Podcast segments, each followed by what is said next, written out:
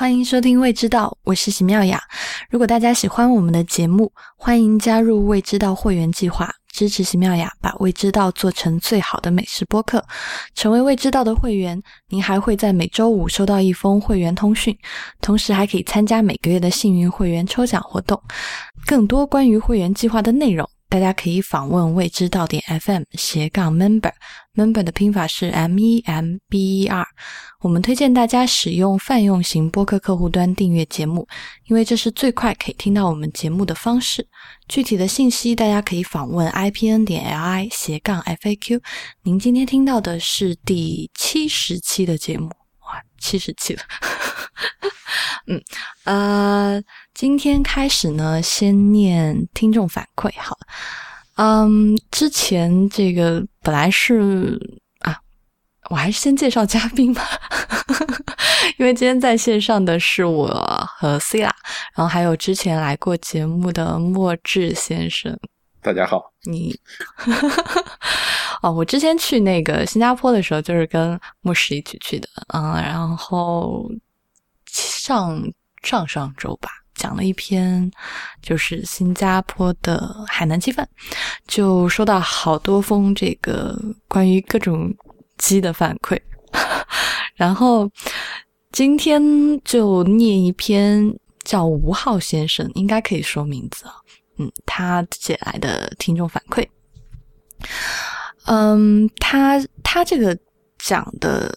反馈的这个鸡的做法是来自广东一带的走地鸡，然后比较长，但是我觉得他写的很细，就得念完，大家就先听着吧。嗯，他说鸡选用广东一带的走地鸡，以乌角母鸡最佳，肉质紧实，皮薄有弹性，皮下没有多余的脂肪。肉甜且富有鸡味，并且一定要选现杀的活鸡，冷冻鸡难免失色，肉色柴不具弹性。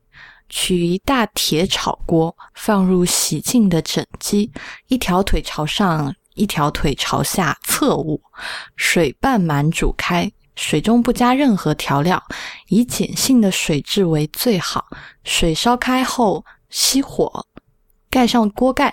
浸十五分钟，将鸡翻身换另一个方向侧卧，开火烧至沸腾后熄火，盖上锅盖再浸十五分钟后取出放凉，待鸡肉自然冷却后再斩件食用。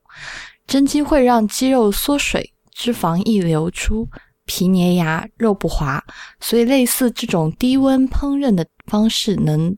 最好的释放鸡肉的香气，吃起来肉质紧实却很滑口，皮脆不粘牙。双浸泡的方式可能是我们家不喜欢鸡肉骨头带血的口感，可能熟透的鸡骨髓是鸡香的源头吧。选走地乌角鸡，鸡腿横切面小圆圆，会有皮、冻、肉、筋。四层分明呈现，同时会有不同的咀嚼感。进入冰水可能是南洋人忙碌中的一种偷懒方式，或许不用这么强烈的反差，反而能找回中国古人中庸的自然生活方式。佐料我也强烈推荐用姜蓉油，有时拌入姜末可提鲜不少。但是建议不要用花生油、橄榄油这类带有强烈味道的油，选用无色无味的食用油，烧热放凉即可。另外一种佐料是葱末酱，葱末酱油，小葱切末后倒入食用盐和酱油，加热放凉后食用。最后一种佐料是潮汕豆酱，喜欢咸香咸鲜的朋友不妨试试。这种鸡肉的料理方式还可以用作白斩鸭，可能浸泡的时间要再长一点。还可以用来做潮汕的鱼饭，选用秋冬的乌头鱼最好。采用一次浸泡法，水中再加入适量的盐提鲜。摊冻后，鱼皮如同盔甲一般，需要用剪子剪开。霎时间，黄色的鱼油迸发。蘸豆酱一起送白米吃，是潮汕人最钟爱的宵夜之一。嗯，希望以上的分享大家会喜欢，不妨在家中试试。啊，他有个 P.S，他说鸡汤可以用来煮饭或者放入奶白菜做做汤，味道很不错。嗯，大概他就写了这么多。我觉得他写的这一段有挺多，也是 我第一次知道，就是把这个鸡先侧面浸十五分钟，然后再翻一面浸十五分钟。我觉得这个方法我也挺想回去试试的。还有就他说。嗯，那个调料推荐姜蓉油，因为姜蓉油也是我自己最喜欢的一种佐料，所以我也还挺喜欢的。大家如果听完他的这个介绍，想去尝试的，就大胆去试吧。试完再告诉我。啊，说到这儿，我想到那个之前，啊，我也是听一个。在厦门的厨师说，做做鸡肉的方法也也是类似的，就是说，呃，煮煮鸡的时候是要那个水是要半漫过那个鸡的，就是它是一边煮一边蒸的那样的一个效果，觉得这样做出来那个鸡会更嫩一些，就是相对于呃把那个鸡完全浸没在那个水里边，但它是会这种在一边浸，但它没有翻身，好吧，嗯，那他有说。浸多久嘛？就这样蒸？哎，那倒不记得了。好，那可能就是根据不同的鸡的情况，也会有不一样吧。我自己想说的是，我自己觉得，就是做白切鸡啊，或者说做海南鸡饭这种鸡，其实特别的难。就我自己在家是不敢轻易做这种鸡的，因为稍微做不好，那个鸡肉就会老。是啊，嗯，或者就是你的鸡不好，也有。很容易腥，然后你要是想要吃它嫩一点的程度，你也把握不好那个血水到底去的干不干净，所以这真的是一个挺高难度的。如果大家想去试一下这个 各种换姿势睡觉的主机吧，就就就去试吧。好，莫石，你有什么想说的吗？作为一位生活在新加坡的人，啊，我觉得。就是煮的时间和温度是比较重要的，就是你不一定非要用滚水煮嘛，就是其实煮的目的就是为了杀菌，呃，七八十度就足以杀菌了，就可以不用，就就类似于像鼠 V 的做法，就可以用一个比较低温的水去浸时间久一些，就是如果自己在家做的话。对，我记得那个新加坡的海南鸡也是净手的，就它不是用滚水，嗯，好吧。今天这个科学家来了，就要聊跟科学相关的事情，嗯，所以我们今天要挑战自己聊，大家日常简直是司空见惯，可能。已经很多时候在烹饪的时候，就也不会觉得它有多重要的这样一个调料，那就是酱油。之前 C 亚有写过一篇中国和日本的酱油的大比较，大家可以去翻他的知乎专栏，可以看到这篇文章。嗯，莫石也是我认识的就 最懂酱油的人之一了吧。其实要聊酱油是他提出来的。对，今天主要是要听科学家来聊，我们就是在旁边打打酱油。然后跟大家讲一个好玩的事情，就是在今天录音之前，我们现在三个人都处于就是半自裁的状态，就三个人都 hold 住，因为我们就。因为晚上录音嘛，然后我刚才是喝了八瓶酱油的状态，就不是全喝完，就是每一瓶尝一口，全喝完。对，你太有野心了。然后 C 亚在我之前也喝了好喝了四五瓶，喝了六瓶。然后我们十也喝了六瓶，所以我们现在三个人都处于半齁的状态。嗯嗯，好，所以一。我已经讲这么久，我就准备丢给莫石。嗯，其实讲酱油这东西，我觉得还是得聊聊这东西的历史到底是怎么来的。嗯，莫石你来讲吧。好，呃，酱油是从酱衍生出来的。嗯，人类不管是哪个地方，不管是中国还是欧洲，其实最早都是用肉类或者鱼类发酵做酱。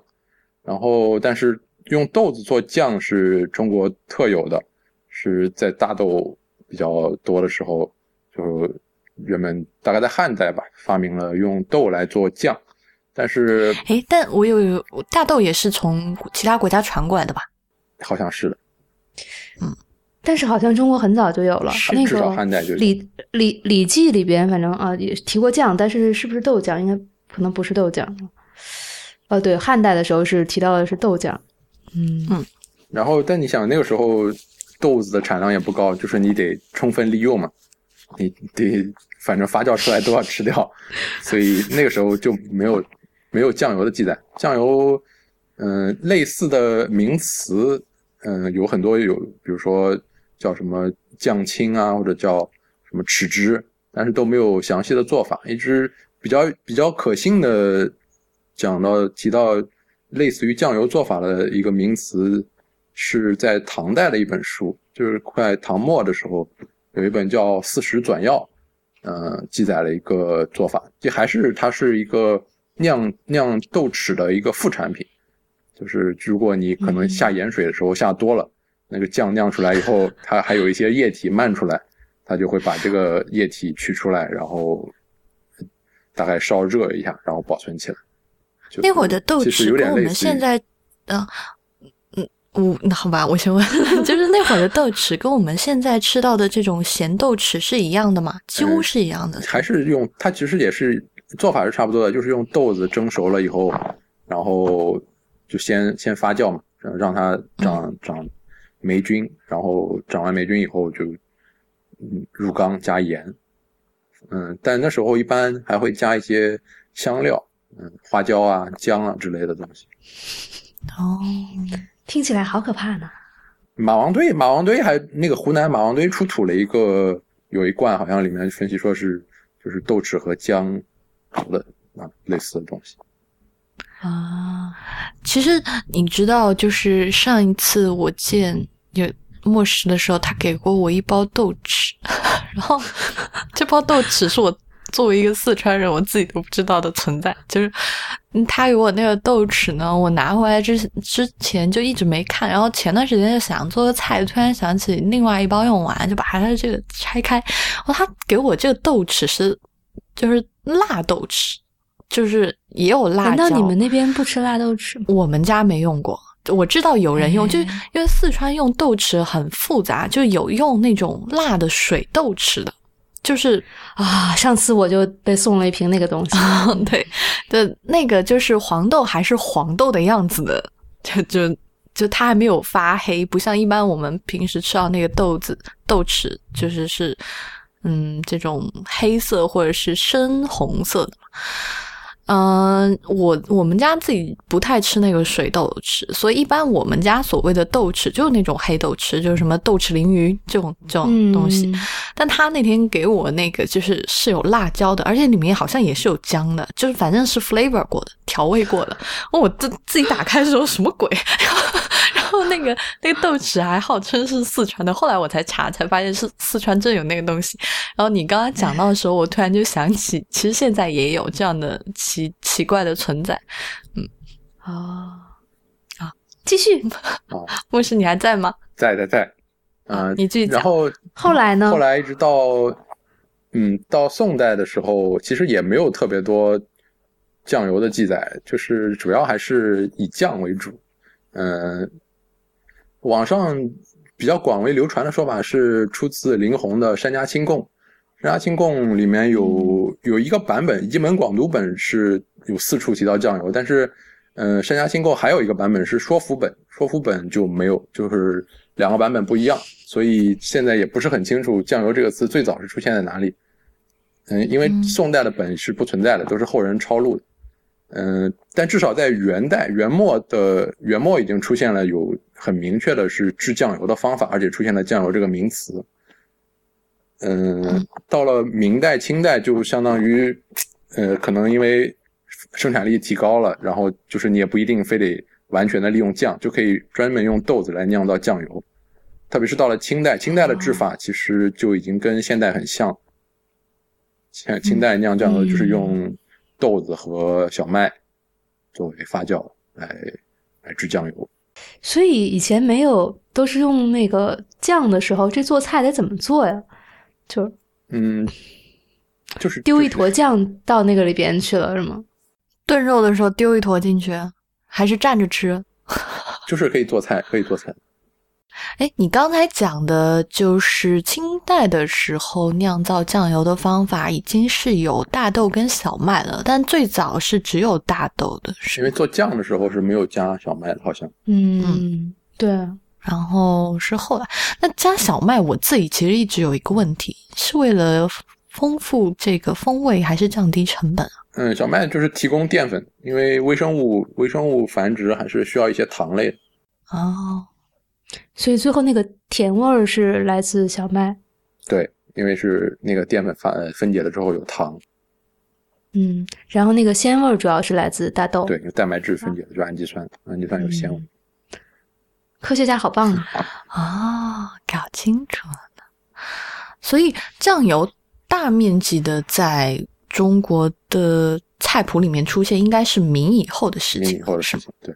呃，就是刚才莫石讲了，嗯，酱油大概是在清朝的时候就跟我们现在的方式差不多了，酿造方式。嗯，但我们现在在市面上其实能够看到各种各样的酱油，就有就叫酱油的，还有叫生抽的，还有叫老抽的，还有叫头抽的，嗯，还有叫酱油膏的，所以。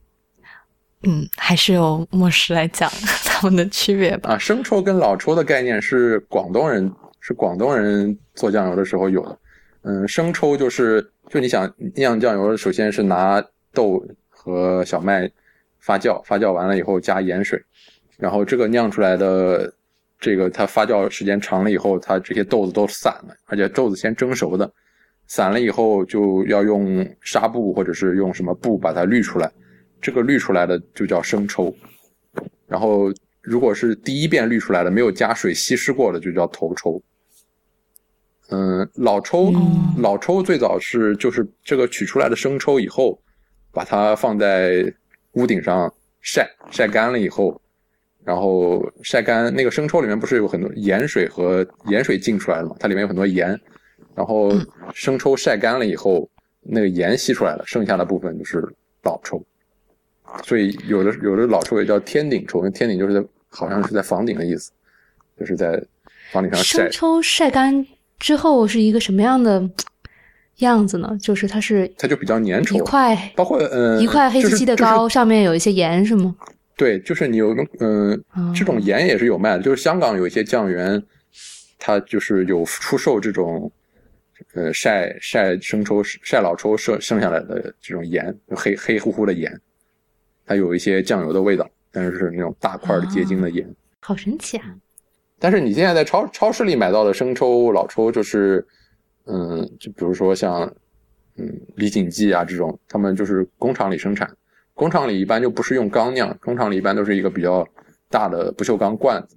那生抽，生抽还是这样制出来，生抽还是直接就是把这个豆子的豆子的这种混合物，嗯，滤滤出来的液体就叫生抽。嗯，老抽现在就是，一般是用，呃，真空真空抽，把它里面的水分稍微蒸发一部分，但是应该也没有蒸发的特别多，就稍微浓缩一下，然后再加入，嗯，焦糖色，就是现在老抽一般是这么做，就在你在超市里买到的老抽一般都是这种样。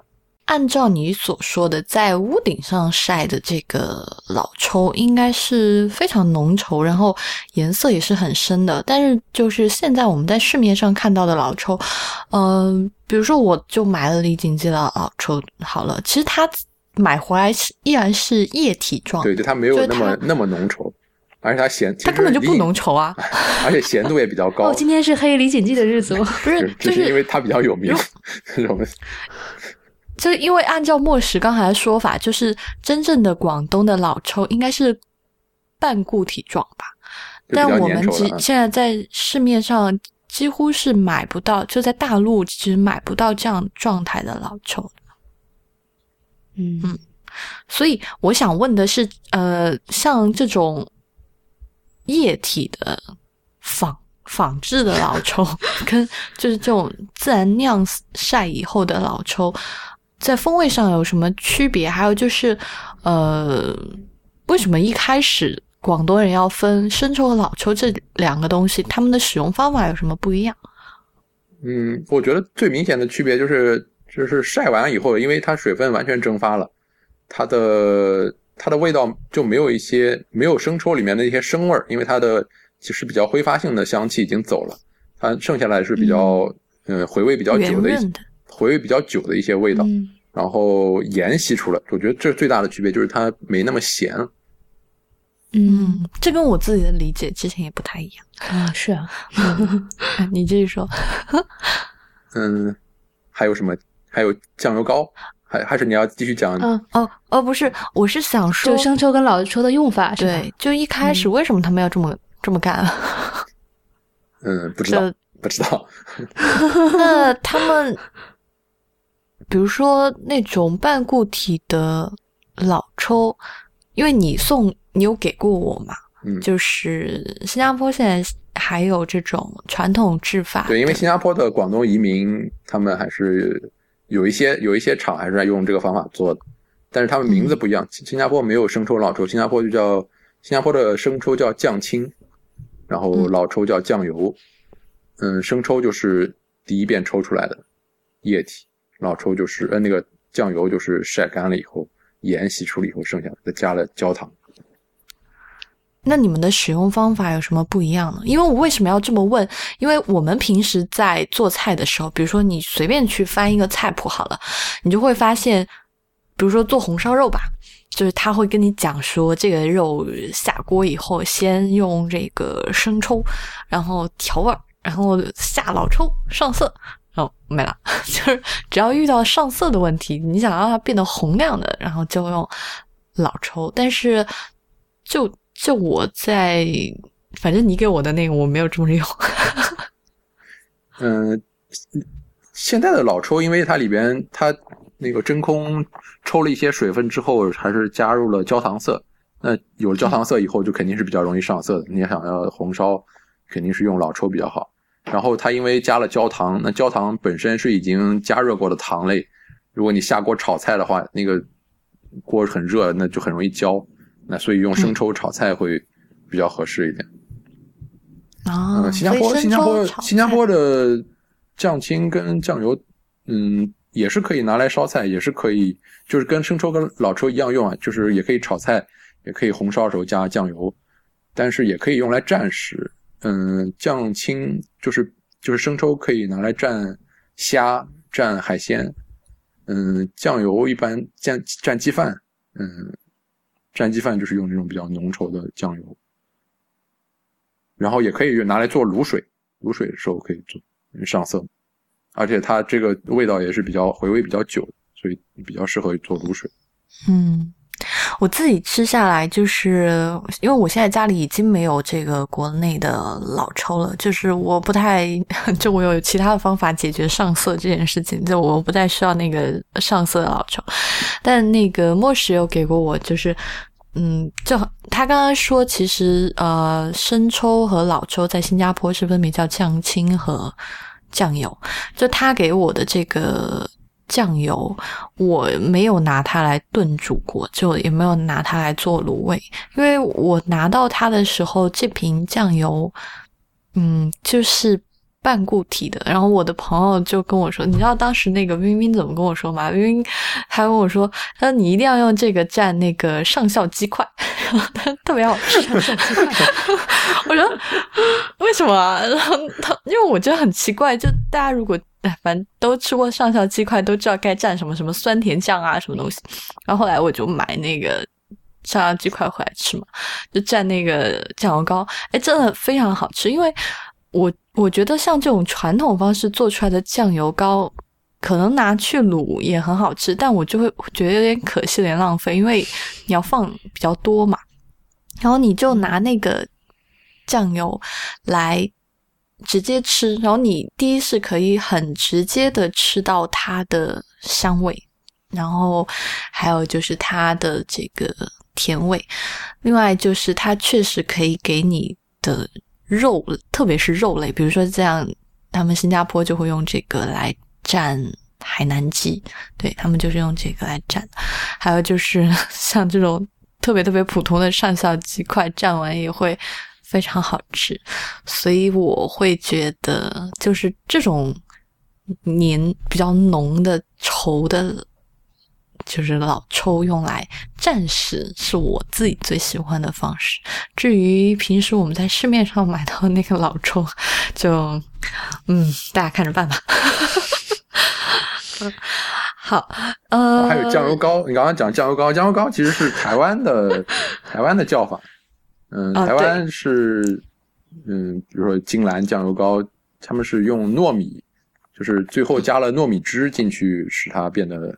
像膏状的变浓稠，就有一有一种糯米汁的味道。嗯嗯，好神奇啊！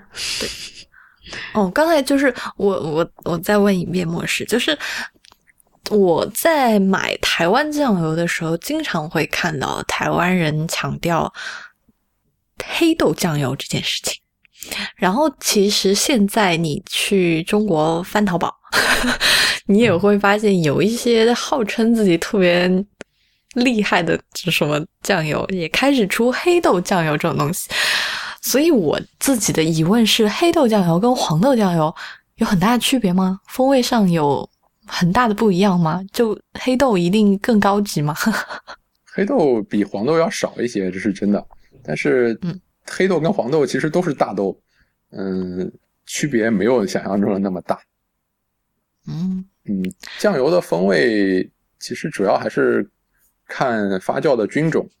刚才我讲的就是中国和台湾，就是现在慢慢可以哦，大陆和台湾，就现在慢慢可以买到。香港也有一些酱油，香港的酱油其实也淘宝上也能买到。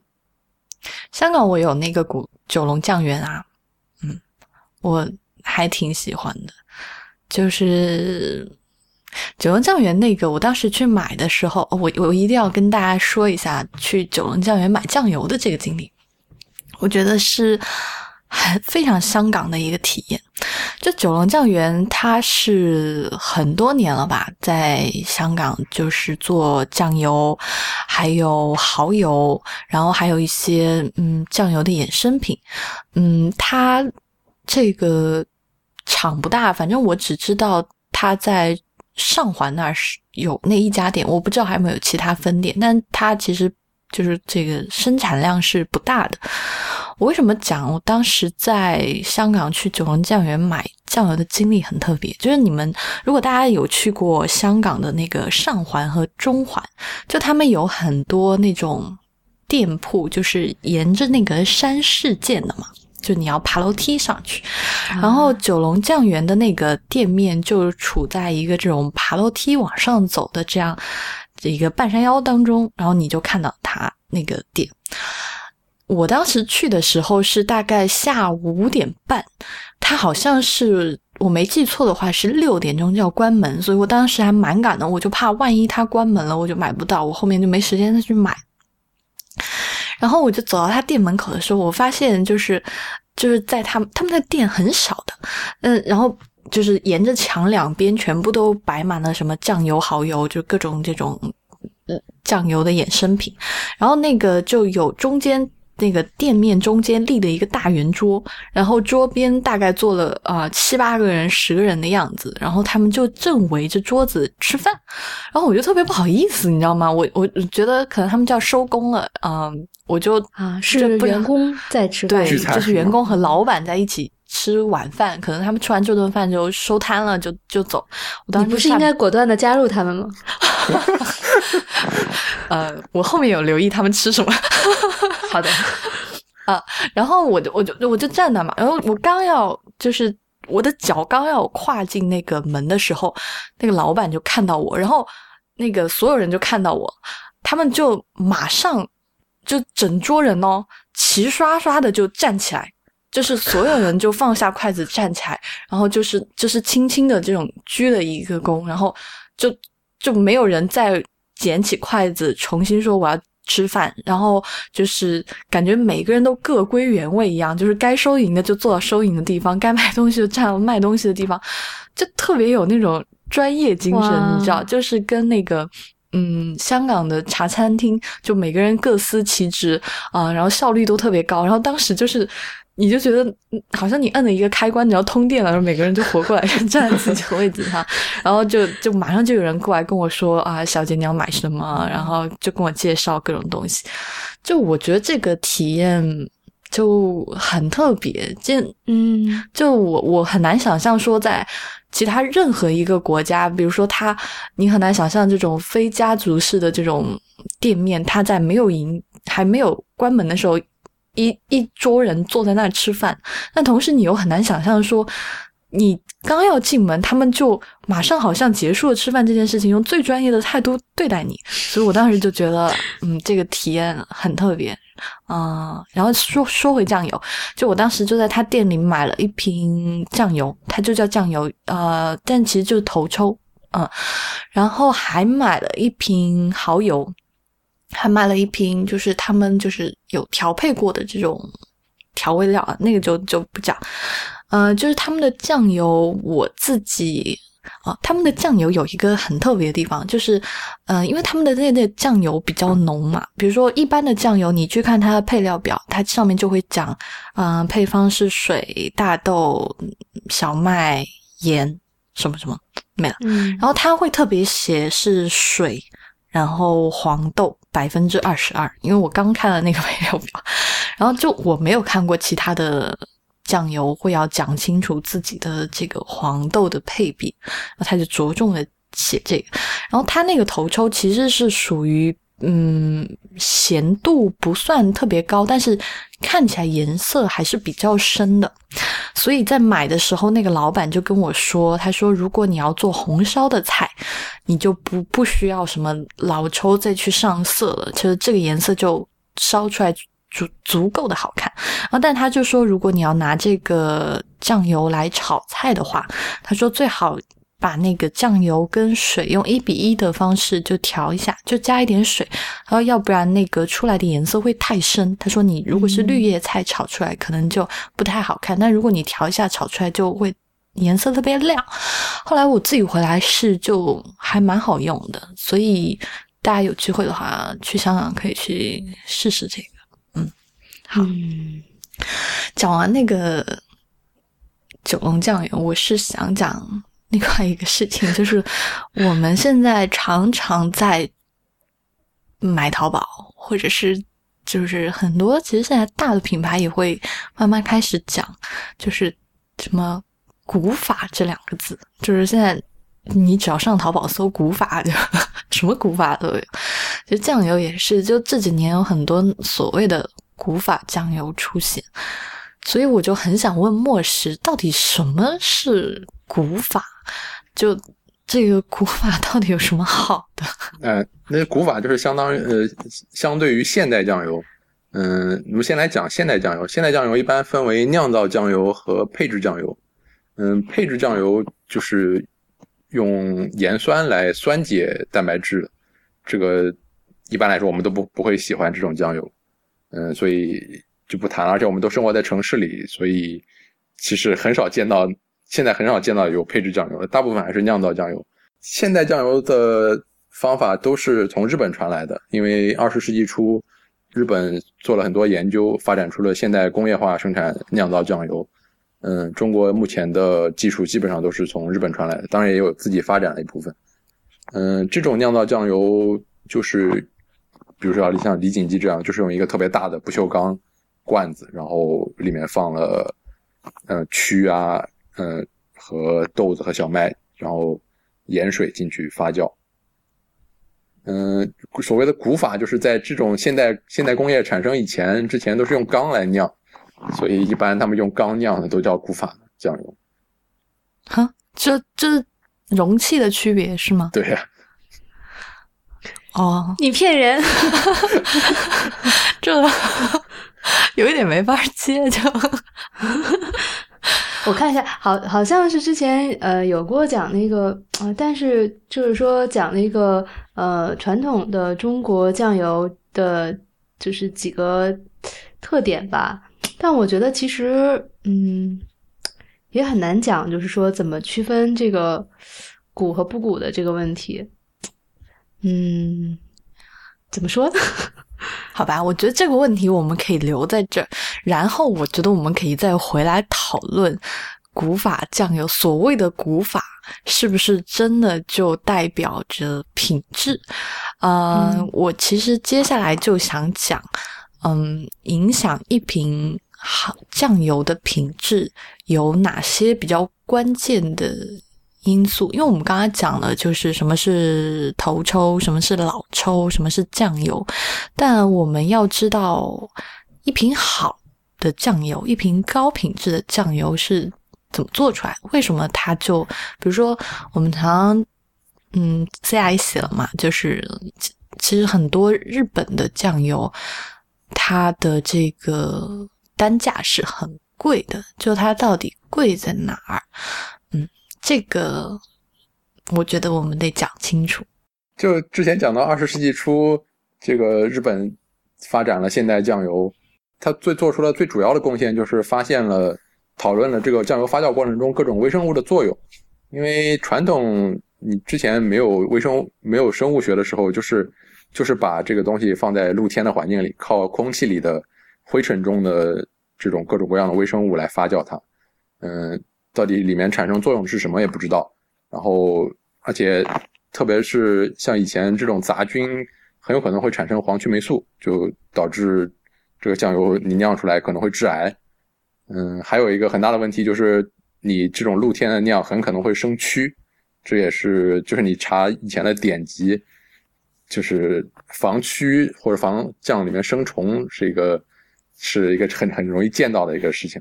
然后你看到古人有各种各样的奇葩的方法，比如说选黄道吉日什么的，这种 烧只乳猪拜一拜，今年可不可以这个长得美少一点？或者是加草屋，或者是这种就这种剧毒的东西，就是就是草屋是什么？草屋草屋是一种是一种一种草吧，但是是有剧毒，因为它里面有生物碱、乌头碱。毒性特别强，但是可以以毒攻毒是吗？就是你自己吃了也也得吃进去嘛，对吗？哎，古人真是每天在这个。我有一个问题，就是呃，如果我们回到两百两百年前或者三百年前，就是按照古人的方法去酿酱油，就是可能嗯，那个蛆嗯也是没有被筛选过的，可能就是。混杂的有很多这个菌种在里面，然后那个酿造的温度还有湿度都很难去把握和控制。其实出来好品质酱油的概率并不高，可以这么理解吗？对，其实以现在的眼光来看的话，其实是现代。如果你说工厂酿造的酱油这种批量化生产，当然有它的问题。但它也解决了很多古人产生的问题。嗯嗯，就是我们在如果想要提高、想要做出比工厂制作出来的酱油品质更高的时候，我觉得，嗯，不是为了去完全仿照古法，而是而是去想一想到底每个步骤到底发生了什么事情，然后它对风味产生了什么影响。所以这个菌种是一个问题，是吧？对菌种，包括其实现在，我觉得大陆如果你。做这种需要在外面卖的古法酱油，你你用的菌种也必须是实验室培育的，因为这个如果产生黄曲霉素，它的执照肯定是要被吊销的。对，所以但那这个方面来讲，还会有高低之分吗？就是说，大家都有没有可能买到一样的好的菌种，还是说，嗯，这个事情是有门槛的？一般日本酱油是有四种菌：米曲霉、酱油曲霉、乳酸菌和酵母。嗯，中国用米曲霉用的比较多，但是就是光米曲霉，中国就有好多种，所以就看不同厂家选取自己不同的不同的菌种。啊，我可以补充一下，我之前看了一个嗯日本的纪录片，就讲京都的人怎么酿酱油的。嗯，他整篇当然就是去礼颂酱油，就赞各种赞美酱油，但是在。整部纪录片中，他琢磨最多的就是讲影响这瓶酱油的这个米曲霉菌。就他讲这个老店，这个几百年的老店，然后花了多大的精力，然后去每年去不断的培育这个有活力的米曲霉菌，然后同时在这个培育的几千可能甚至上万的这个菌种里面去选这个最有活力的，觉得最能为今年的这个黄豆带来这个很好的发酵这个效果的这个米曲霉，就它有非常严格的实验室。这个类似的去培育、去筛选，然后再培育、再筛，然后同时还就是他们还会帮助那个，我不我不知道进化这个词对不对？可能就是更优选，就是不断的培育出更优质的米曲霉菌，这是他们认为就是他们能够酿造出好酱油的最最最最关键的地方，而不是说当。他们你要酿的时间也很重要，这个后面再讲。就是他们觉得这些都不能够，或者是不足以替代这个米曲霉在整个酱油鲜味或者是酱油高品质的这个重要性的角色。所以，就像刚刚莫师讲的，就呃，我们现在可能讲那个 古法酱油，很多时候还。停留在这个酱缸啊，就是缸跟这个就是土缸跟不锈钢之间的区别。然后，其实我们在聊之前，C 大也有讲，就是我们其实为了聊这期，C 大还大破血 去买，不要提这件事情了，难过。然后去买了国内现在大陆所谓的最好的酱油是哪个就不提了。嗯，然后。这支酱油就号称它使用的是天然菌种，然后我们刚才就就这个天然菌种展开了激烈的讨论，最后讨论出来，觉得它这个菌种应该也是人工培育和筛选过，就好像因为刚刚莫师也讲了，如果你那个真的是那个纯古法全天然的，可能就过不了质检这个关，所以。我其实是觉得很多时候就不要纠结在那些对细枝末节的事情上，嗯，还是好好培育菌种，好好好干点实事儿。我有个问题，就是嗯，刚才莫石提到那个四个菌种的话，他们会对那个酱油的风味有什么不同的影响吗？嗯，每一种菌的味道都不一样。嗯，一般上认为米曲霉是分解蛋白质比较有效。然后酵母是产生香味，嗯，其他两种也有自己的味道，但是好像说是其他两种多了以后会有怪味，所以好像比较比较多的是米曲霉和酵母，主要的是米曲霉和酵母。嗯嗯嗯，所以他们一般酿造的时候会混用吗？还是说会混会选用？就是他们根据自己想要调出的口味选用不同的菌。哎。这个好复杂，嗯，然后除了这个菌种以外，还有什么影响酱油优劣的？嗯，还有就是发酵的条件，因为微生物生长需要条件嘛。嗯，日本在二十世纪初的时候，一开始发展这个现代工业，用的是就是比较高的温度，大概五十度左右的时间发酵。然后后来经过一段时间，就发现这个微生物在高温下产生的这个味道，就大家不喜欢。所以最后还是回到了大概在三十度左右，这是一个比较常见的温度下发酵，然后但是时间要比较久一些。这种高温会破坏掉什么？是吗？嗯，就是它的代谢产物不一样，就是人可能可能已经习，就可能因为我们已经习惯了低温下发酵的产物，所以不太能接受这种高温快速发酵的产物产品。所以现在大陆比较。高品质的酱油用的高盐稀态，一般就是用这个方法，就是，嗯，大概三十度的时间发酵三到六个月。就是我看到的是，是说那个日本的它那个工艺是先是冷却，就是在零到五度的情况下把那个料混合，然后在十五度发酵一个月，然后再到三十度左右主发酵是三三到四个月或者以上，然后再降到常温再发酵一个月以上。就是它这个其实是和那个我们古代的时候那个春曲夏降秋游的那个呃自然温度变化是相类似的，所以我觉得这个事情其实也挺有意思的。就是其实，嗯，你纠结于它到底是现代工艺还是传统工艺，其实也没什么意义。就是最终它还是按照一个那个自然规律来走的吧。嗯，我觉得你你所说的按照自然规律来走，是说在整个发酵过程中温度和湿度的影响。对吧？是的呀，但是就是前面的那一步筛选菌种的时候，我觉得就是自然规律是做那个是对对对，那个是人为在进行优化的，对吧？嗯嗯，我可以跟大家 讲一下，我真的去日本其实去参观了酱油厂。嗯，我当时去参加参观的是那个亚麻萨的酱油厂，亚麻萨可能在嗯，应该很多人都知道这个，但只是。不知道它的名字是这样，就是常常你们去那个什么日料店啊，或者就是特别是国外的朋友去什么唐人街啊，什么桌子上放的那瓶酱油，就是它那个，嗯，就是瓶颈很小、细细的，然后下面就是一个慢慢大下来的这种椭圆形或者是倒漏斗的形状。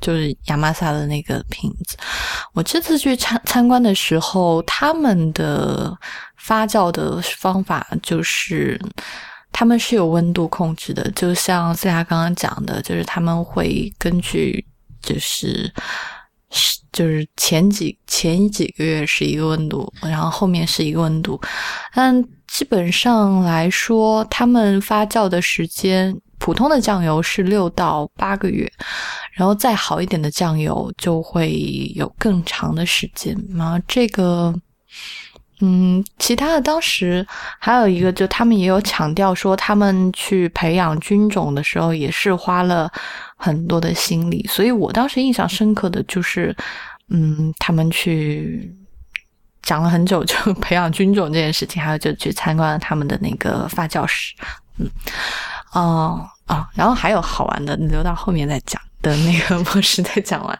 嗯，说到说到菌种的问题，我我又想到了那个六月仙说他们的那个曲梅是会听音乐的。莫师，你觉得这个事儿靠谱吗？莫师大笑了起来。是实验室放音乐给实验员听的吗？不是给实验员听，是给霉菌听。通过声波震动的影响是吧？感觉可以找，可以找广场舞大妈一块来发功。哎，他们真的是这么说吗？写在宣传册上吗？还是什么？嗯，我不记得是从哪里看到了，但是 确实是看到了这段。嗯，可能是在一个采访里吧。好，不换下一个话题吧，聊不下去了。所以那个莫石，你刚刚讲影响那个酱油风味的主要就是菌种还有发酵方式是吗？对，还有一个就是嗯配料比啊，就是哦对，这个要讲。日本和中国其实都是按这个总氮量，就是含氮量来氨基酸含量来判断这个酱油的品质。嗯，我那天看青城写了一个答案，就是讲日本的特级酱油，嗯那个。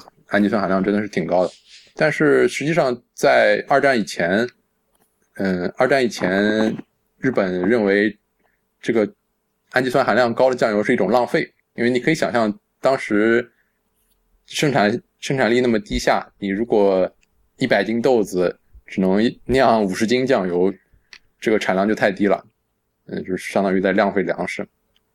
嗯，但是现在就没有这个问题，现在因为我们的大豆产量，而且大大豆基本上就是你先去榨油，榨油剩下来的就可以拿来蒸熟了酿。嗯嗯，就是用那个那种豆，应该叫豆粕吧？豆粕的话，它它本身就会那个氨基酸含量就会容易比那个呃全豆要高吧？因为它确实要去掉一部分油脂，因为大豆的油脂太高了，是啊，当油脂嗯。油脂时间一长以后就会有那种。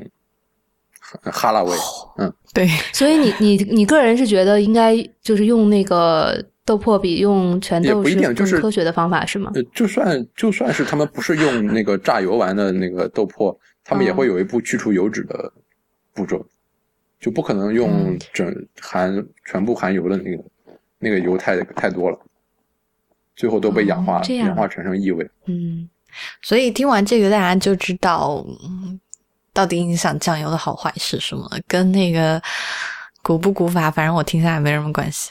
你你想一下，古法我讲古法就讲清代的书，清代的书你酿酱油，其实跟日本二战前以前是一样的。你那时候一百斤豆子要酿三百斤酱油，嗯，否则否则就是在浪费粮食。但是现在你比如说，嗯，新加坡广和兴，新加坡广和兴一百斤豆子只酿十九斤酱油，这个产量差了十几倍。啊，嗯，但是就是刚才你提到说那个大家都是看那个含氮量来就是定这个酱油的级别嘛，对，那这个事情到底科不科学呢？就如果你就是没有没有添没有额外添加的时候。我就是这个意思 就是说，如果像像我们有的时候会，呃，国内酱油会加添加剂的情况下，这个东这个指标其实但是好像没有讲了吧？国内是不可以添加氨基酸的，最多是添加味精，但味精你也不可能添加很多，味精是不能增加啊太多含氮量。啊，明白了，嗯。嗯，但是会不会导致大家会追求这件事情？所以就是会在想，在做的时候就会想说，我怎么能呃更好的提高这个氨基含氮量，而对，而不是说这个风味儿最后会来对，其实是有这个问题的，就是我觉得你们在进入这个深深邃的含氮量和风味的讨论之前，你们得先跟听众解释一下，如果氨基酸高的话，是不是会影响带来风味上的影响？嗯嗯，就你想一百斤一百斤豆子，你如果出三百斤酱油，那肯定是比较稀的；你如果只产二十斤酱油，那肯定就是比较浓的。嗯，它味道好不好先不说，就是浓和淡这个是能分得出来的。嗯嗯嗯那一般来讲，嗯更浓的会比更淡的会好一些。但是嗯浓的和浓的比，那就是比较不同的风味，看谁的风味更好。嗯听懂了，有这种上完一节课，呃，比如说李锦记，李锦记还有一种李李锦记还有一种叫双黄头抽，呃，双黄头抽啊，其实、这什么意思啊？双黄头抽其实也是古法，清代的书里就有，清代的书里就是说，嗯、你你这个发酵的豆子下呃一般不是下盐水嘛，它就不是下盐水，它下酱油，酱油对吧？嗯，这用酱个那个油酿酱油，对对，这个跟那个日本的那个，就刚才咱们还二十达。对，就是也叫 甘露酱油的那个，它也是这样的。所以它用酱油酿酱油的话，这个时间是是很长还是什么？然后它风味上会有什么特别大的不一样吗？嗯、没尝过，但是就是理论上会更浓一些嘛，因为它是用酱油替代了盐水。好吧，呃，就讲完这个到底酱油的品质影响有哪些因素，我就再讲回我刚才讲我去参观酱油厂的时候，除了觉得它的这个菌种培育和培就是发酵室很特别以外，其实当时还去了它的小卖部。就你知道，日本人做什么都是属于这种无不用其极的这种态度。比如说，日本人如果大家将来有机会去日本参观这个啊、wasabi，就是山葵，对，你们会发现，就它有各种各样这个 wasabi 的衍生品来卖。我当时去那个嗯亚麻萨的酱油厂的时候，就在他们的厂里面的小卖部吃到了酱油冰激凌，然后还吃到了酱油米饼。然后还吃到了某一种酱油脆片，就各种各样的关于酱油的小零食是各种奇怪。嗯，我先讲那个酱油米饼好了，就酱油米饼哈就很像旺旺雪饼，你们吃过吗？就是跟旺旺雪饼的那个质感特别像，然后它是就确实有酱油的那个豆豆的豆豉的香，因为它就是浸泡过酱油以后再烘干的。这个我觉得一般，我不是很喜欢。但很神奇的是，我觉得那款酱油冰激凌特别的好吃。嗯，我觉得它的那个酱油不是用的生抽或头抽，就是我我只猜想啊，我觉得它有一点像用的类似于老抽这种，就是它那个酱油的风味不是那种很生很愣的，是很圆润，然后比较甜。当然，因为它混在冰激凌里面嘛，冰激凌本身就有甜，但是它整个吃起来你闻的时候，你就能闻到那个豆豉的香，然后但不是那种生的那种香这这种味道。然后吃起来的话，就是它那个鲜味非常的明显。然后因为冰激凌本身有 cream 嘛，有 cream 的香和甜，然后它能很好的中和掉那个咸味。就我我之前有说过，呃，海盐加冰激凌很好吃，我觉得酱油加冰淇淋更好吃。那个酱油冰淇淋的颜色是什么颜色呢？嗯，就是浅褐色，不是特别深，嗯，是浅褐色。嗯，然后就是冰淇淋的样子，就是那种啊雪糕点，就是麦当劳那种两甜筒的样子，甜筒，嗯，但很好吃，非常好吃，可以大家有机会可以去试试看。嗯，所以我觉得在日本有很多关于这种酱油的各种各样衍生品。我后来在京都的另外一家酱油店也吃到了。就我我其实不太知道那是什么，就是也是一种脆脆的感觉，是就他们做茶的做下午茶那种，是什么呢？Cracker 一样的，嗯，maybe 是米做的，但好像又不是全是米做的。然后它那个用酱油烤的表面非常的亮，就光泽感很好，嗯，也还蛮鲜的，嗯。但最好吃的还是酱油冰激凌。嗯，好吧。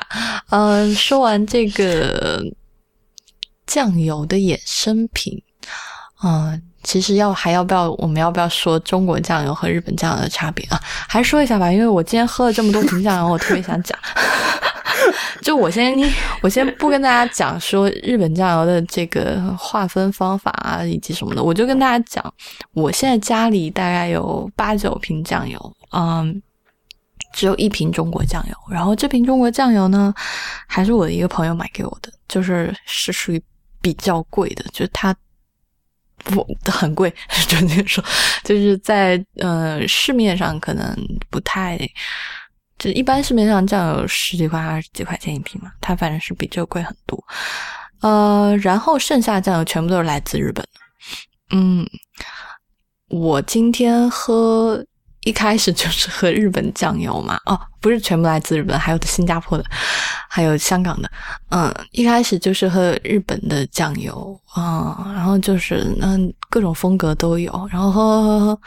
然后喝新加坡的，喝香港的，然后最后喝到中国的时候，我整个人都要吐出来，就就它闻起来呢就没有什么味道，就没有什么豆香，也没有什么怪味，就 assume 它是正常的这个状态，但喝起来以后一入口，那个止不住的味精的味道 就呼。糊住了我的嘴，就你很难再感觉到什么豉香酱油香，但酱油还有哦，不是它那个味精还有糖的含量都蛮高的，所以我整个喝完就非常的不舒服。我喝完那一勺就是挺不舒服的，嗯，但是它配料表里，它配料表什么都没写。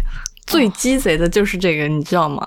这样不行的。然后它配料表只写了它用了盐、小麦、大豆和糖，它没有写它用那个什么味精。可是真的太重了，就是是个人都能感受到。所以我自己反正喝完了。然后为什么我家除了这瓶酱油没有其他大陆的酱油？就是因为。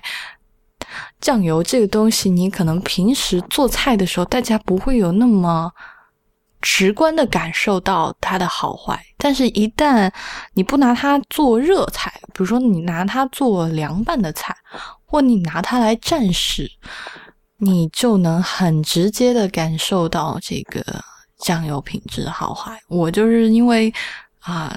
大陆的其他酱油试下来真的是没有几只好入口，所以现在家里就就这样。嗯，好吧，我我汇报完我的直观感受，你们这几个喝了那么多瓶酱油的人也来讲一讲吧。我觉得听你的声音都已经喝的有些微醺了，就就喝醉了。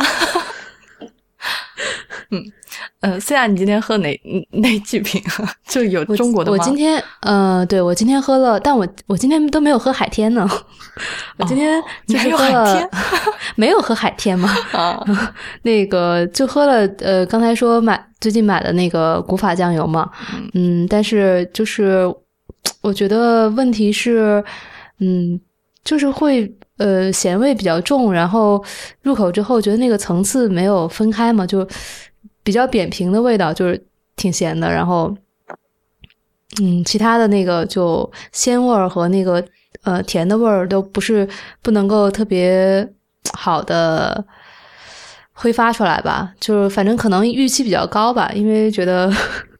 古法嘛，但是有就有点那个，然后嗯，喝了一个四川酱油，就是嗯，诺亚说那是一个比较新的牌子嘛，但是我觉得还还不错，就是嗯，味道比较清淡，而且它的那个呃配料表里没有，并没有加糖，但是它喝起来其实还是有那个嗯比较干的那个口感，然后它那个盐用的是井盐，所以我觉得就是整体搭配起来就还挺清爽的。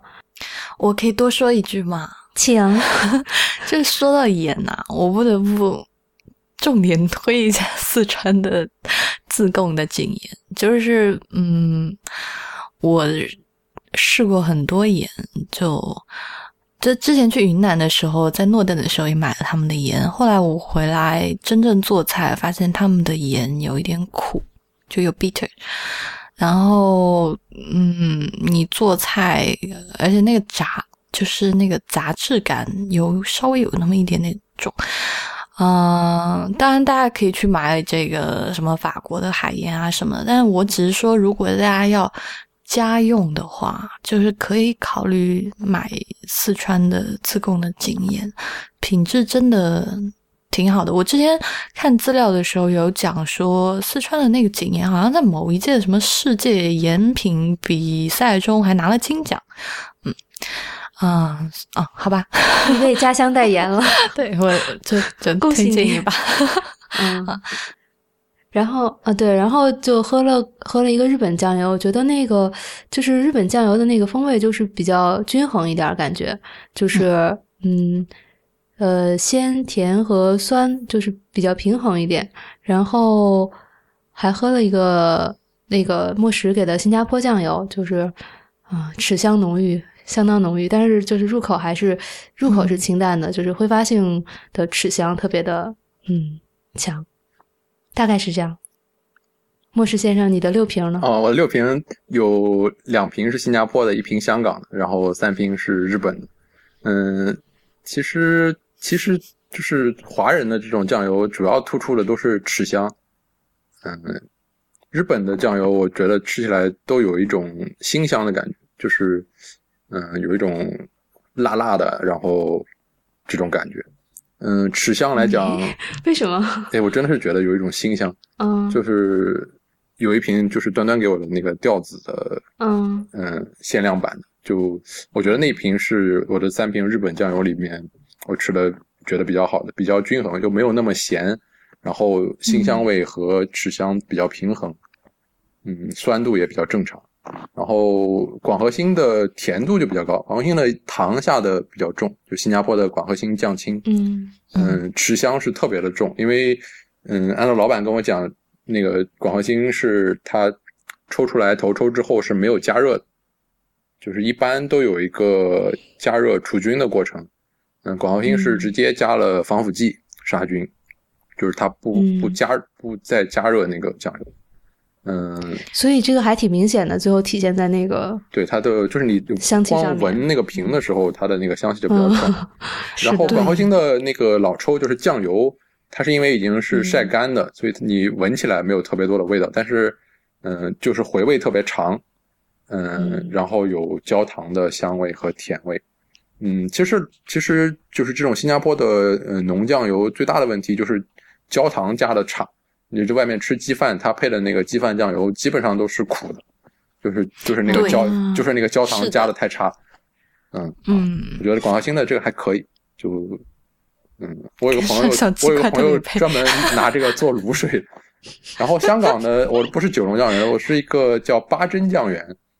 啊，我这也知个酱油，道这家嗯，八珍的香气还可以，但是特别的咸和特别的酸。啊，嗯哦，这这么，嗯，好吧，可能是他的风格。